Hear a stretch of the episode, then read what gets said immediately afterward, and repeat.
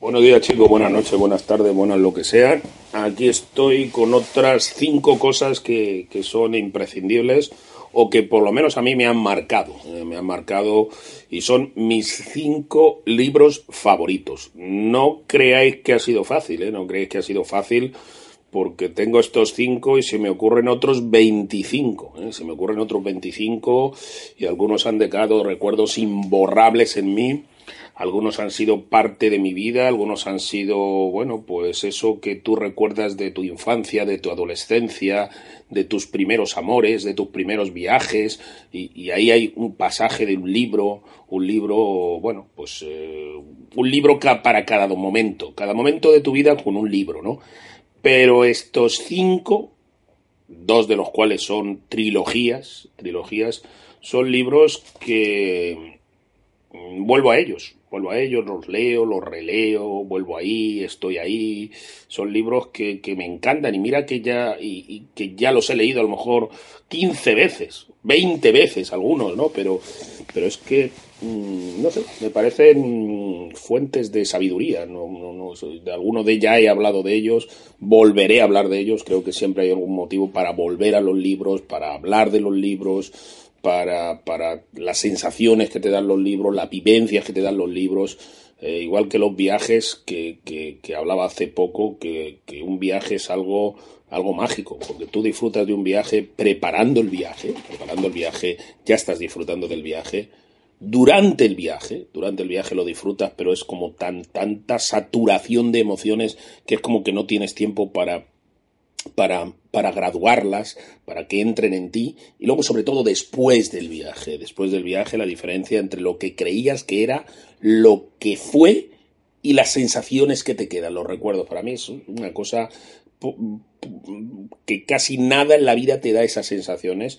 Lo más parecido es un libro. ¿eh? Los libros, pues eso, viajas, viajas con los personajes, sufres con los personajes, padeces con los personajes, lloras con los personajes, odias a los personajes y bueno, qué, más maravilloso que puede, que haber en eso. Aprendes, eh, disfrutas, en fin, un libro es algo, es algo maravilloso es algo maravilloso.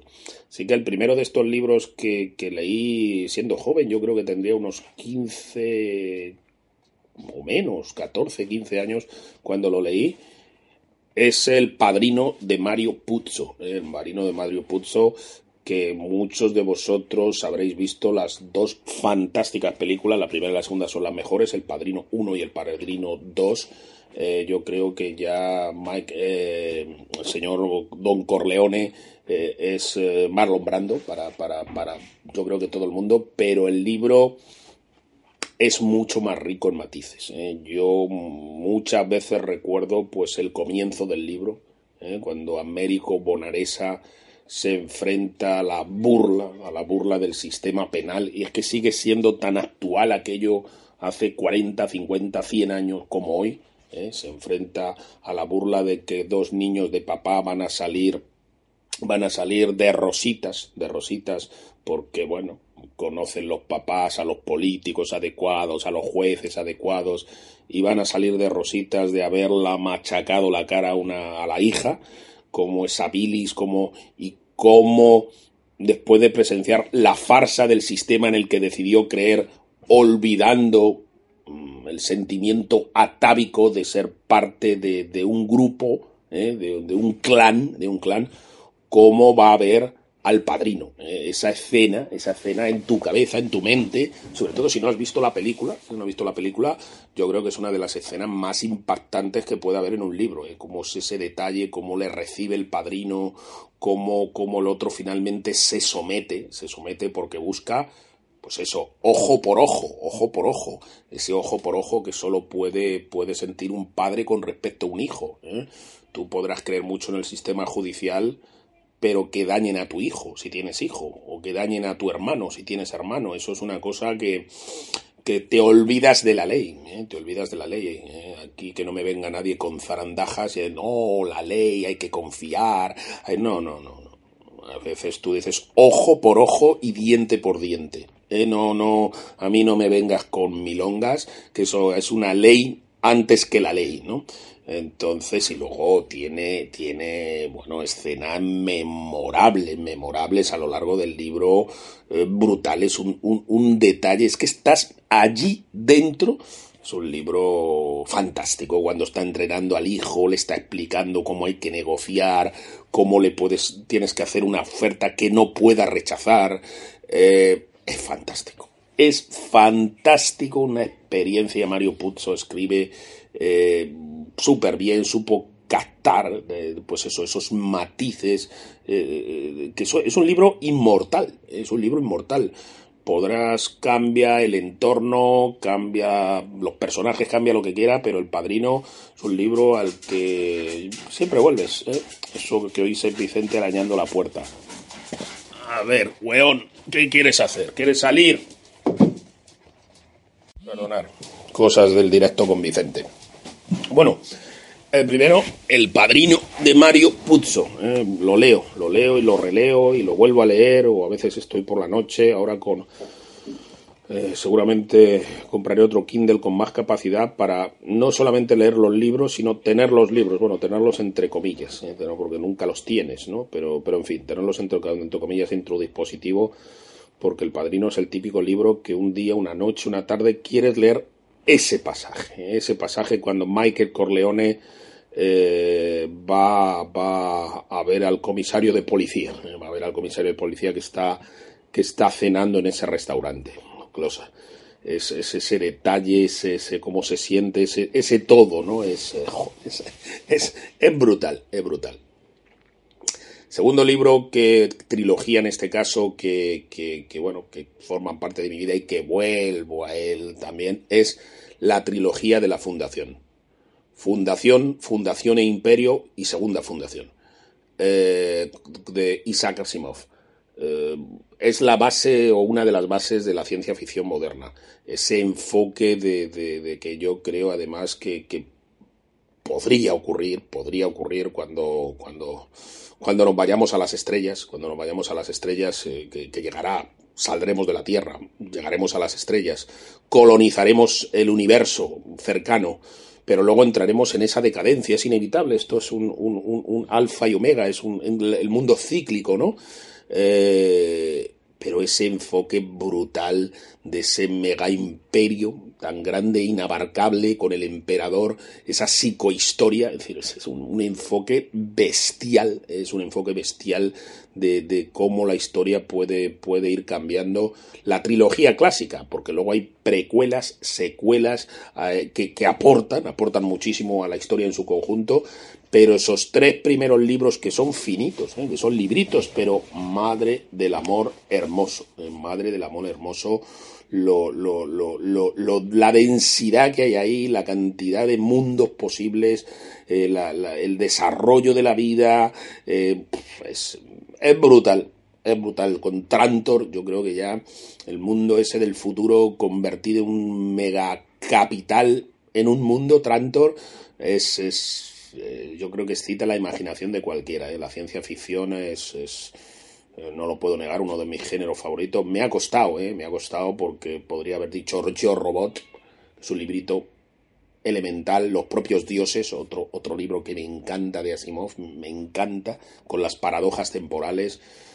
Podría, podría haber dicho mm, Starship Troopers, que es otro libro que me encanta, que me encanta, pero no, pero digo este, ¿eh? digo este porque podría, tentado estuve de, de, seleccionar Ready Player One, que leo todos los años, sí, todos los años leo Ready Player One, que ahora han estrenado la película, pero no sé si la veré, no sé si la veré. Podría haber hablado del juego de Ender, del juego de Ender, que también es brutal con los insectores, pero no, digo la trilogía de la Fundación.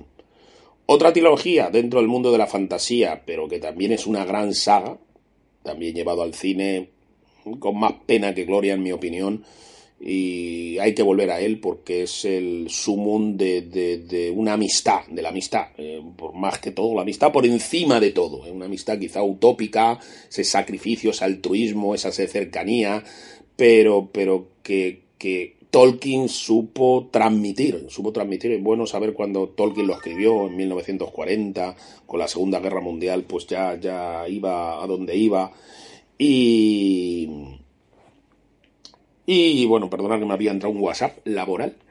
Entonces, eh, estamos hablando, claro, del Señor de los Anillos. El Señor de los Anillos, el mal, el Saurón, ¿eh? el, ojo de Saurón, ese mal, ese mal, ese libro cuando tú, tú te, te enfrentas eso, a la maldad, ¿eh? la maldad en, en, en, estilo puro y duro, ¿eh? en estilo puro y duro, es, es impresionante esa, esa comunidad, México, que independientemente de que tú hayas leído el Silmarillion, yo, el Hobbit, todo eso, bueno, pues te lo encuadra mucho mejor. Yo leí antes El Hobbit, que creo que es lo que hay que hacer antes de leer El Señor de los Anillos, y, todo te encaja. Pero si tú empiezas por El Señor de los Anillos, eh, de todas las sagas, trilogías, pentalogías, epopeyas que pueda haber de ese mundo de fantasía, de ese mundo, todo, todo esto de Juego de Tronos, eh, con mucho respeto al señor Martin, del que no he leído sus libros y probablemente me fascinen, pero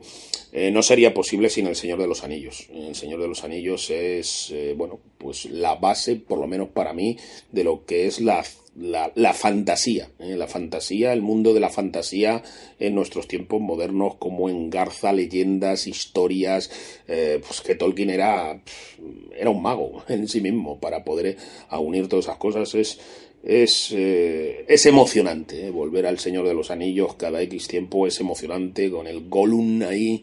Eh, cada personaje está cuidado, detallado, esmarilado, podríamos decir. Una gran saga que, que tienes que volver. Inevitablemente tienes que volver a ella. Otro libro que me marcó en mi vida, que he leído muchísimas veces, que recuerdo frases literalmente como cuando has bebido el agua de, del Nilo, ya cualquier otra agua te sabe salobre. Es decir, eh, es Sinué el egipcio. Sinué el egipcio de Mika Waltari, eh, de Mika Waltari, que ha escrito otros muchos libros y todos tienen, tienen su interés. Pero para mí este yo creo que lo leí con 13 años, 12, 13 años. Fue un knockout, eh, fue un golpe en el estómago. Eh, siempre las figuras de los médicos en los libros pues tienen algo especial, algo especial.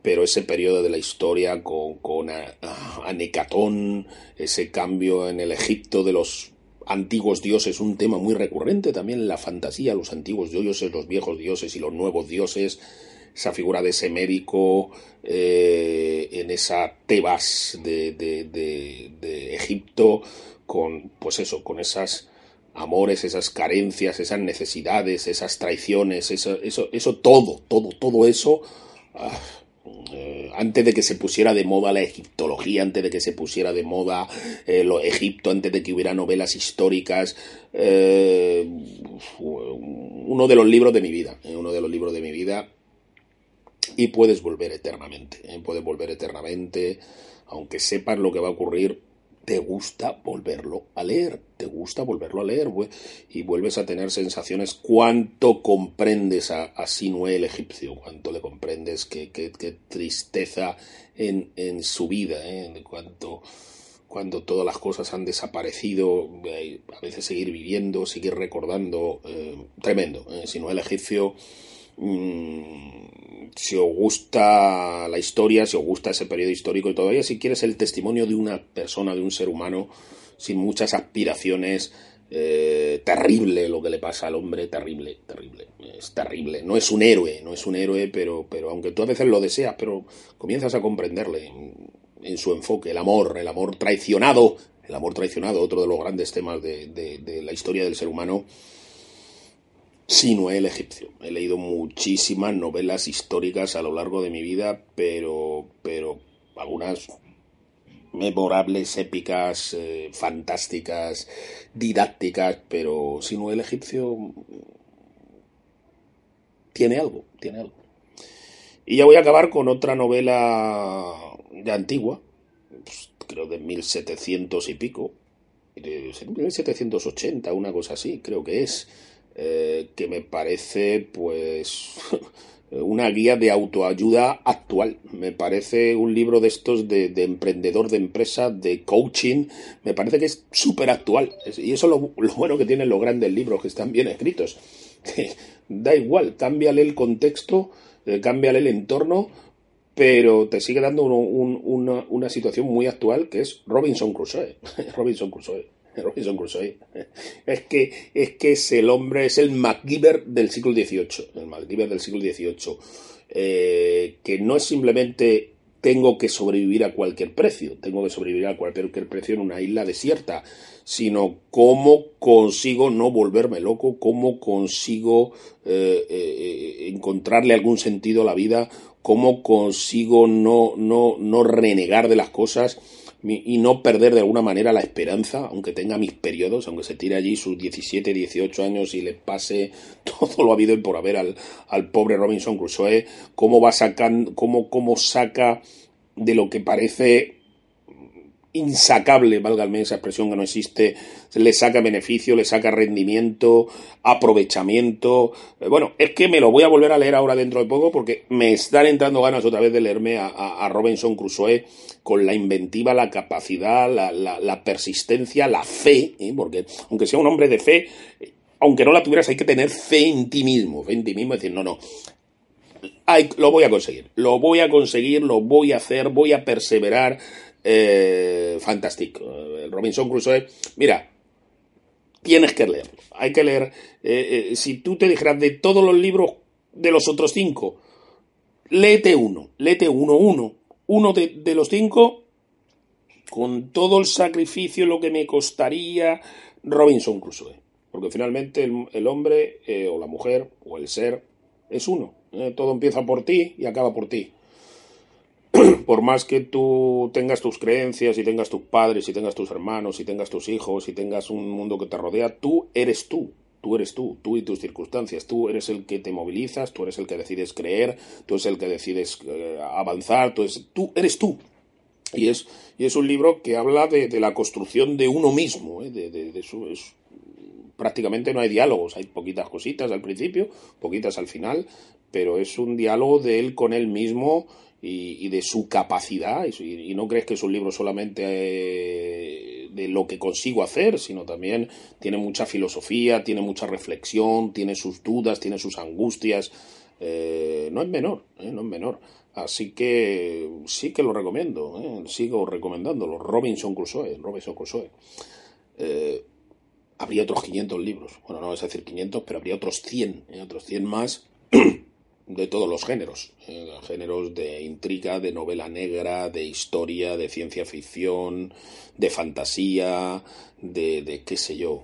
Hay mil temas, mil temas, pero no sé, a lo mejor dentro de diez años vuelvo a hacer otra vez mis cinco libros favoritos y hay otros cinco, aunque sospecho que no, sospecho que no. Pero bueno, aquí lo vamos a dejar chicos, mis cinco libros favoritos, pero seguir leyendo seguir leyendo y no solamente las instrucciones del smartphone o las instrucciones del último cacharro. Leer, leer, leer, leer, leer y en caso de duda, leer. Venga, hasta mañana.